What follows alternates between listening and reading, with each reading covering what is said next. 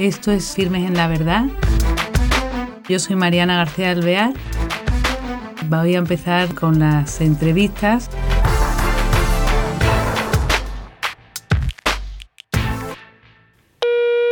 Hola queridos oyentes, bienvenidos a un nuevo programa de Firmes en la Verdad. Tenemos en el teléfono eh, que va a conversar con nosotros a la doctora eh, Rafi Santos, que es eh, neuropsiquiatra, es CEO de la Fundación Humane, es presidente del Instituto Español de Resiliencia y de la Sociedad Española eh, este, Antiestrés y Postraumática. Rafi, me alegro mucho de tenerte con nosotros. Corrígeme si en algo he dicho algún cargo mal. Todo bien. Sí, pero estamos encantados de tenerte para hablar de lo que es la resiliencia de lo que tú eres presidente ¿no? del Instituto Español de Resiliencia y probablemente habrá personas eh, que no saben eh, qué significa la palabra resiliencia. ¿Nos podrías hablar de ello? Pues muy bien. Eh, lo que es difícil es pronunciar ese nombre, ¿verdad? Resiliencia. Sí. Porque es verdad que es un nombre bastante nuevo. Sí. La Real Academia lo ha aprobado pues hace un par de años y aunque el concepto lo llevamos trabajando 20 años ya. Eh, nosotros trabajábamos el, el, trauma, por eso presido esa sociedad científica, que es la Sociedad Española de Estrés Postraumático. Trabajábamos psiquiatras ante bueno pues acontecimientos muy traumáticos como pueden ser pues terrorismo, guerras, violencia o también eh, procesos naturales pues de de, bueno, de, un huracán, o sea, donde hay grandes pérdidas y se da el trauma, trabajábamos reconstruyendo a la persona para que pudiera afrontar esos acontecimientos terribles.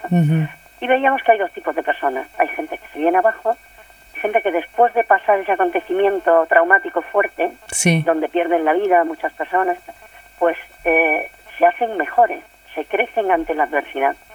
Y eso lo llamábamos crecimiento postraumático. Así a nivel internacional se llama de esta manera. Sí. Pero poco a poco hemos visto que el ser humano necesita fortalecerse ante adversidades de la vida, normales y corrientes, que no tiene por qué ser una cosa muy grave. Sí. O esperar a una guerra o a un terrorismo, sino, sino en el día a día, pues una persona a lo mejor que le dan un diagnóstico de difícil, de una enfermedad incurable o degenerativa o que tiene una muerte de un familiar, que, o sea, que todos vamos a pasar por esos acontecimientos que potencialmente son traumáticos. Y entonces intentamos acercarlo a lo que es la población, decir, bueno, se puede uno crecer ante todo esto. Y eso se llama resiliencia. Mm. O sea, si, lo pudiera, si tuviéramos que definirlo, pues sería la capacidad que tiene el ser humano de afrontar la adversidad de forma constructiva. O sea, saber adaptarse, saber eh, crecer ante ante ese acontecimiento y no venirse abajo. O sea, esa es la resiliencia. Y la resiliencia tiene que ver, eh, bueno, tú eres neuropsiquiatra, eh, tiene que ver con el cerebro. Entonces, esto, eh, la persona, toda persona tiene esta capacidad de resiliencia o puede aprenderla. Sí, esa es la gran noticia. O sea, la gran noticia es que hay personas que tienen una capacidad innata. O sea, son como si dijéramos más fuertes ante la adversidad de una manera natural. Mm, parece ser que hay un tercio de la población que tiene un gen específico que son también más optimistas, ¿no? Se les ve como... Eso te iba a preguntar, que si tenía algo que ver con el optimismo. Exactamente, sí. Es como que viven sin miedo, que son gente como más confiada, que se lanzan. O sea, eso hay un tercio de la población que lo tiene de una manera innata y está ligado pues, pues a, un gen, ¿no? Pero eh, la gran noticia es que todos podemos aprender esas herramientas para, mm, para no tener miedo ante el futuro, ante lo que la vida nos traiga, ¿no? Porque tenemos mayor capacidad de lo que pensamos.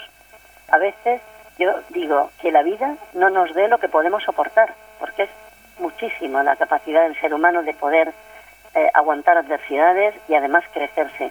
Entonces, eso sí que se puede aprender. Y por eso es tan bonito pues el proyecto este de, del Instituto Español de Resiliencia, donde eh, tanto personas individuales como colegios, como empresas, como colectivos de cualquier tipo, pues pueden aprender a, desarrollar la, resiliencia y a enseñarla en sus colectivos. Claro. O sea, un, un maestro, por ejemplo, puede decir, pues yo quiero que mis alumnos aprendan a ser fuertes ante la adversidad, a no a tolerar bien la frustración que hoy día pasa tanto, pues que los niños están sobre, sobreprotegidos y quizá eh, de cualquier, pues no sé, cosa que no sale como ellos quieren, se vienen abajo, se frustran, hay mucha depresión. Sí, porque hoy día quizá como eh, en los niños existe como una depresión o algo o falta de, de, interés por tener todo tan hecho, ¿no? No tienen dificultad ninguna, ¿no? Mm, todo se lo dan resuelto y quizá te, influ te influya en un carácter como un poco amorfo, como eh, desinteresado por la vida en esta sociedad de consumo, ¿no? y de bienestar. Efectivamente. Eso es eh, el producto, el resultado de una educación. Mm.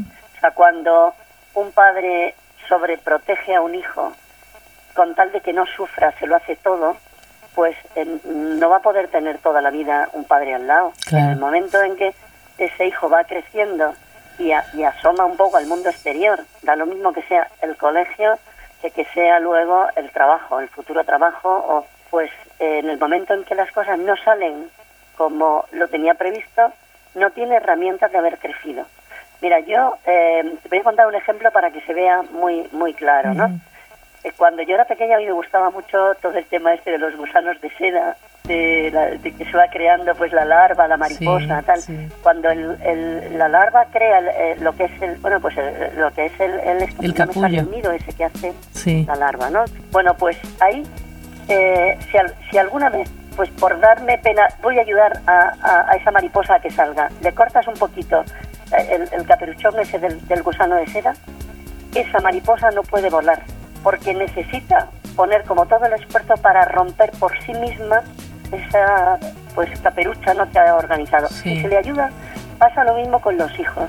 Cuando se les facilita tanto, luego no saben afrontar la adversidad, no saben cómo valerse por ellos mismos. Entonces, hay que querer mucho a los hijos, protegerlos con sentido común, pero no evitarles a ellos que resuelvan sus propios problemas. Claro. Ni quitarles esfuerzo, ¿no? Porque el sacrificio y el esfuerzo quizás tenga que ir ligado también a la, educación de nuestros hijos, ¿no? Porque son... Efectivamente, el sacrificio es necesario al ser humano. O sea, no hay que evitarlo. Eh, cuando a mí me preguntan sobre, bueno, pues eso, si, si el sacrificio daña a una persona y tal, digo, no, no el sacrificio no daña y el sufrimiento no daña. Lo que daña es no encontrarle sentido a eso. Claro. Por eso cuando un chico, imagínate un deportista, se esfuerza, se sacrifica, pero tiene un sentido que es encontrar el premio o conseguir la meta o que le den pues el galardón ¿no? que está persiguiendo, aunque se sacrifique mucho, es feliz.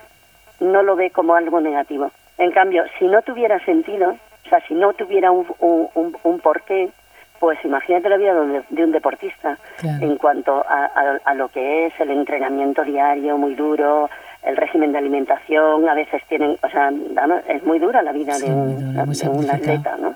Sin embargo, no se ve así, pues porque, bueno, o la vida de, imagínate, de, una modelo que, también se priva de muchísimas cosas, ¿por qué? Pues porque su carrera profesional se lo exige, pero si triunfa en la pasarela, si triunfa en lo que no está pensando en el sufrimiento. O sea, lo que daña no es el sufrimiento en sí, sino no encontrar sentido.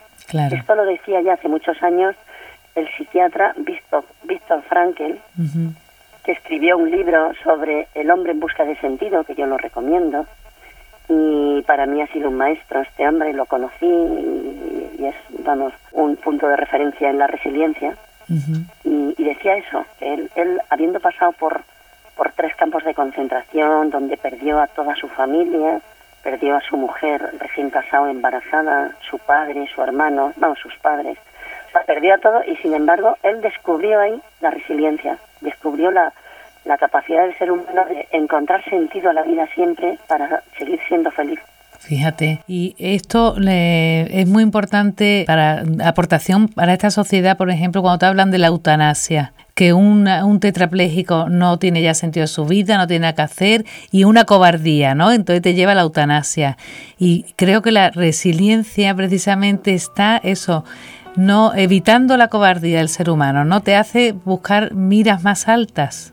Efectivamente, mira, eh, una persona, o sea, está en, el innato del ser humano querer, querer vivir y querer ser feliz. ¿Cuándo piensa una persona que su vida no tiene sentido? Cuando no tiene cariño alrededor, cuando se encuentra solo o se ve un estorbo. O sea, el problema no está en él, en el paciente, sino en el entorno que le rodea, es el que le tiene que dar sentido y entonces no deja de, de, querer vivir esa persona. O sea que la eutanasia eh, es una pena porque quizá hemos construido una sociedad muy cómoda, con muy pocos mm, valores. Y se está viendo, pues mira, estamos teniendo una repercusión en la crisis económica, sino en la crisis de valores, la corrupción es no tener las ideas claras del sentido también de la vida y desde luego la eutanasia es un fracaso. Claro. Un fracaso.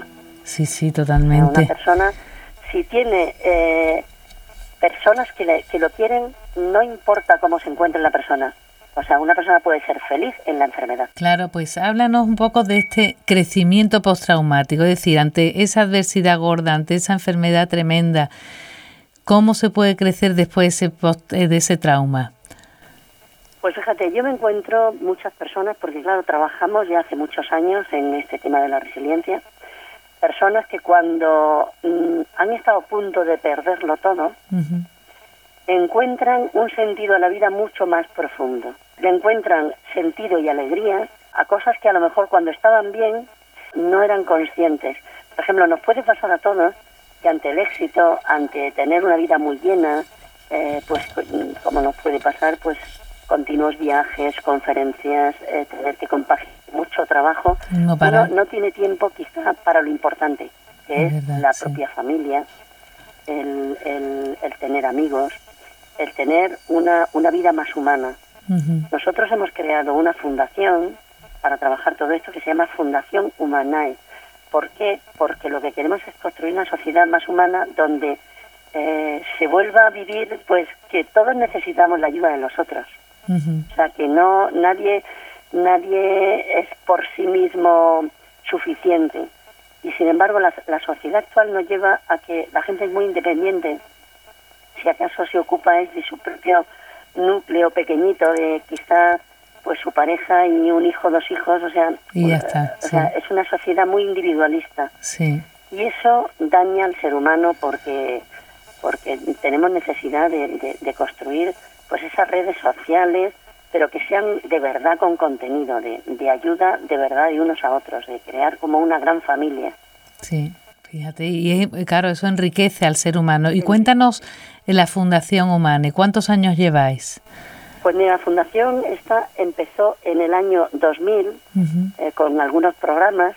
Eh, empezamos hace tiempo con un programa de, de para la depresión, personas que tienen eh, depresión o familias y que a lo mejor quizá no tienen suficientes medios económicos. Y entonces creamos un programa que se llama Alianza Antidepresión, donde pues cualquier persona que sufre por el tema que sea psicológico o bien la enfermedad en sí o quizá un despido, un problema de una ruptura, de una muerte de un familiar, o sea, cualquier problema donde una persona sufre y se viene abajo, tenemos el programa para que se levante, ¿no? Para que se levante y luche es la resiliencia, pero empezamos con programas pues de, de, ayuda eh, en grupos, y esos, esos programas los realizamos hace muchísimo tiempo. Luego ya la fundación ha ido creciendo y ya trabajamos con niños, adolescentes y adultos en cualquier situación. O sea, puede ser, imagínate, pues un, un niño en el colegio que está recibiendo pues eh, acoso, bueno, de, bullying, ¿no? De ciberbullying o de... Que muchísimo. está sufriendo. O puede ser pues un problema de un adulto de que lo han despedido del trabajo o que se ha roto su proyecto de pareja o de matrimonio. O sea, que sufrimos por muchos problemas que, que no son enfermedades orgánicas, sino lo que hay son reacciones, problemas de, de la vida de la vida normal y corriente, ¿no? Oye, ¿y esto que has nombrado del bullying, por ejemplo, qué hacéis ¿preparáis a este niño para hacerse fuerte ante la adversidad, ante ese bullying? ¿Eso es sacarle la resiliencia, su capacidad de resiliencia o qué? Trabajar la capacidad que tiene de afrontar eso sin miedo. Ah. Eh, sí, que, sí que creamos en el, en el propio colegio algunas reuniones con padres y con profesores para que vean la importancia que tiene. Incluso eh, hemos trabajado programas con, con, voluntarios de la Policía Nacional porque a veces hay denuncias y cosas importantes. Ha habido incluso eh, niños que se han suicidado por tener un acoso que no han sabido responder de una manera adecuada, ¿no? Entonces tienden a aislarse, se encierran en su casa, no quieren ir al colegio porque tienen miedo, miedo a ser acosados o a que, o a que se rían de ellos en las redes sociales. hay problemas bastante importantes.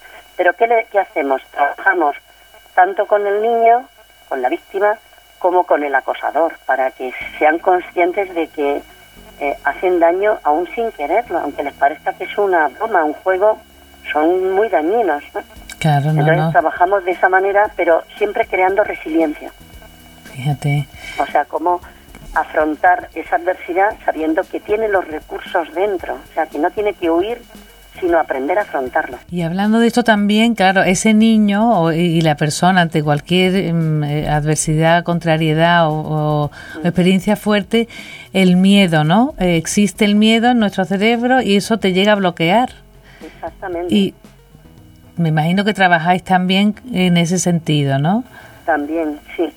Los miedos hay que desmitificarlos porque eh, cada uno tenemos mm, el potencial dentro, o sea, nuestro propio cerebro viene preparado para la supervivencia. Yo digo que es el mejor invento que, traemos de fábrica ya, ¿no? O sea, que, el, ser humano tiene una capacidad eh, de responder mm, pues casi infinita. Lo que pasa es que tiene que aprenderlo y a veces pues no nos lo han enseñado. O sea, ¿quién nos puede enseñar esto? Pues en la propia familia, y, luego también los tutores, los maestros en los colegios tienen que desarrollar la personalidad de una manera eh, adecuada. Entonces, si una persona no aprende, incluso las circunstancias de la vida le llevan a venirse abajo, pues tenemos que, preparar unos programas que, bueno, que el, que quiera puede acudir, puede acudir a, a la sede de la Fundación Humanae o bien por correo electrónico si no vive en Madrid. Eso porque vosotros estáis en Madrid, ¿no?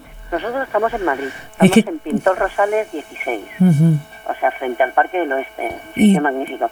Pero que la gente que no reside en Madrid también se puede poner en contacto con nosotros para, para poder, pues, pues online o por Skype, o sea, nosotros atendemos a mucha gente fuera, fuera, de, vamos, de toda España. Hombre, que es muy interesante porque estáis justo tocando una, como si dijéramos, pieza clave de la sociedad actual, ¿no? Porque es que hay muchísima sobreprotección en los niños, muchísimo miedo en los niños por este bullying que has nombrado, también mucho cáncer en, en personas adultas ya que lo sufren, en fin, mucho que aprender. Fíjate, avanza y cada vez hay mayores diagnósticos de todo antes no se sabía, la gente pues acababa muriéndose y no se sabía muy bien. Eh, hoy día, pues eh, la medicina y, los medios que tenemos de diagnóstico, pues todo lo que es resonancia magnética, eh, el PET, el SPET, o sea, todo lo, todo tipo de, pues nos dan, nos podemos adelantar mucho. Y entonces el diagnóstico es lo que hace que una persona muchas veces se, venga abajo, porque pues a lo mejor te, te diagnostican una enfermedad degenerativa o un cáncer pero muy a tiempo. Entonces tiene la versión buena, que lógicamente cuanto antes se diagnostica se puede tratar, si no tiene pues una actuación, al menos un tratamiento, donde esa persona puede vivir muchos años muy bien. Pero claro, el diagnóstico asusta. Claro. Y luego también la gente se mete en, en, Google, pues imagínate, en una esclerosis múltiple, tengo ahora un caso cercano, qué es, cómo afecta y tal. Y entonces, antes de que tengas síntomas, ya, ya, ya, estás hundido. Sí, es porque, verdad. Porque es lo que te va a venir y tal, igual. Y luego cada persona evoluciona de una manera distinta. O sea, cuando llega los síntomas, la enfermedad, eh, uno tiene mayor capacidad que cuando lo, sufre anterior, ¿no? Anterior. Sí. O sea, yo a veces hago la broma de que mucha gente se muere la víspera, ¿no? sí. Porque siempre está pensando, ay, ¿y si me pasa no sé cuánto? Sí. ¿Y si tengo tal problema? ¿Y, si... y es adelantarse, es el miedo. Claro, sí, sí. tenemos que trabajar la resiliencia para vivir pues eh, el hoy y el ahora. O sea, el momento actual, saber que siempre contamos con recursos, pero que no hay que anticipar el futuro. Y a veces digo, mira, si tuviera uno que beberse todo el agua que me voy a, beber en una semana hoy, pues me ahogo, me ahogo. Claro. Y sin embargo, pues cada día uno bebe pues lo, correspondiente y es agradable. Claro. O, incluso es, mm, lo necesario siempre se puede. Oye, Rafi, nos quedan pocos minutos, pero yo no quería eh, despedirme sin hablar de tu libro, que porque habrá personas que digan, ay, a lo mejor yo no necesito un curso, pero me encantaría saber algo más de la resiliencia para poder yo en mi vida ir aprendiendo. Háblanos de tu libro. Mira, eh, precisamente yo hay veces que, digo, cuando una persona sufre por algo o por todas estas cosas que nos pueden pasar, cuando una persona está sufriendo porque eso, porque ha, perdido un ser querido, o porque ha sido despedido, o por un diagnóstico malo de una enfermedad, a veces uno no sabe qué decir y dice, bueno, pues ten ánimo, estoy contigo, procura mm, sobreponerte, pero uno no tiene argumentos. Y a veces es bueno regalar un libro donde te van metiendo poquito a poco, te van dando qué situaciones puedes pasar y qué tienes que hacer. Cómo puedes aceptar esa realidad difícil, cómo te puedes adaptar a esa situación y cómo puedes luchar y sobreponerte. Entonces sí que es verdad, como decías tú, que, que quizá lo más fácil es decir, mira, toma, aquí te vas a encontrar herramientas, o leerlo y, y, contárselo, depende, ¿no? Pues el libro, mira, se llama Levantarse y luchar, precisamente porque ante las dificultades de la vida uno tiene dos caminos. O bien no soy capaz y me, me vengo abajo y caigo abatido, o digo, venga, no lo voy a afrontar, voy a afrontarme y luchar contra esto, y entonces descubro la fuerza interior. Y eso tú dices que puede, ¿no? Una persona que sea pesimista de carácter puede aprender esto. Podemos cambiar todos, porque nuestro cerebro se nutre del pensamiento que le damos. Si nosotros empezamos, eh, eso lo trabajamos nosotros desde la psiquiatría, si nosotros somos capaces de afrontar de una manera positiva cualquier adversidad, y eso es enseñar a pensar, eh, si podemos afrontar eso, vamos a poder eh, afrontar cualquier acontecimiento. Claro, está fenomenal. ¿Sabes? O sea, que, podemos, podemos con todo. Podemos con todo, me encanta. Paqui, pues si quieres algún mensaje para despedirte de los oyentes. Ha sido un placer tenerte aquí y eh, aprender sobre la resiliencia, que es tan importante en el mundo de hoy, y pensar que tenemos a la Fundación que nos puede apoyar si hay alguien de algún colegio, de algún eh, de alguna empresa, pues que también quiera introducirlo en su entre sus alumnos o, las personas que trabajen allí. Tenemos un equipo muy bueno y estamos, pues eso, dispuestos a servir a cualquier necesidad, cualquier cosa que, que, necesite cualquier colegio, empresa. Tenemos, o sea, el equipo preparado para, para, bueno, además especializados en eso, en niños, en adolescentes, en adultos, en problemas, pues eso, de trauma. Eh, pueden entrar a lo mejor en la página web, que puede ser del Instituto Español de Resiliencia, o en la página web de la Fundación y encontrar los recursos que necesitan y contactar con nosotros. Muy bien. Podemos atender a personas en toda España y desde luego eh, si viven en Madrid, porque pueden venir físicamente aquí a, la sede en Pintor Rosales. Pues muchísimas gracias, Rafi. Ha sido, ya te digo, un gusto tenerte. A, vosotros por darme esta oportunidad, ¿vale? Bueno, pues hasta otro día. ¿eh? Un saludo. un saludo. Adiós. Adiós. Pues queridos oyentes, nos quedamos encantados con esta nueva palabra resiliencia y con esta capacidad que todos tenemos, como ha dicho la doctora Santos, para poder desarrollar y luchar contra las adversidades. Hasta el próximo programa. Gracias.